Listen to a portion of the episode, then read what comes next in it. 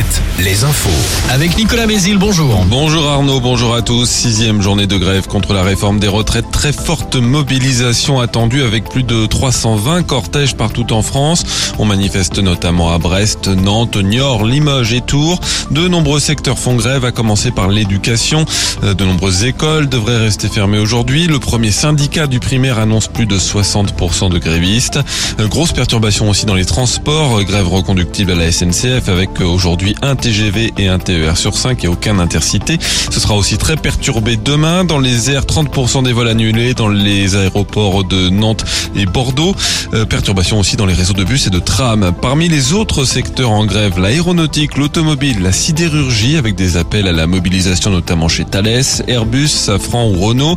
Grève aussi dans les raffineries où les expéditions de carburant vers les dépôts sont stoppées. En Loire-Atlantique, une grève reconductible est votée à Donge jusqu'à vendredi. Trois des quatre terminaux méthaniers qui permettent d'importer du gaz naturel liquéfié ont été mis à l'arrêt pour une semaine. Parmi eux, celui de Montoire de Bretagne, près de Saint-Nazaire. Et puis des universités sont bloquées dès aujourd'hui, notamment à, Nantes et Angers. Enfin, les éboueurs sont également appelés par la CGT à démarrer une grève reconductible.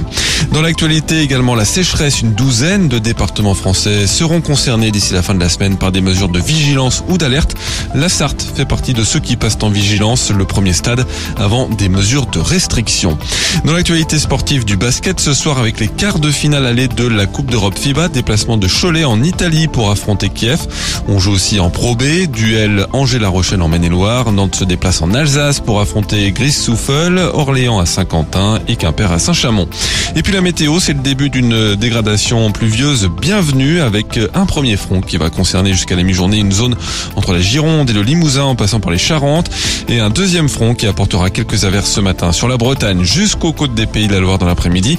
Entre ces deux fronts, beaucoup de nuages et quelques éclaircies. Les maxis en hausse, surtout sur le littoral où l'on atteindra les 12 à 13 degrés, 7 à 10 dans les terres. Retour de l'info à 5h30 à tout à l'heure.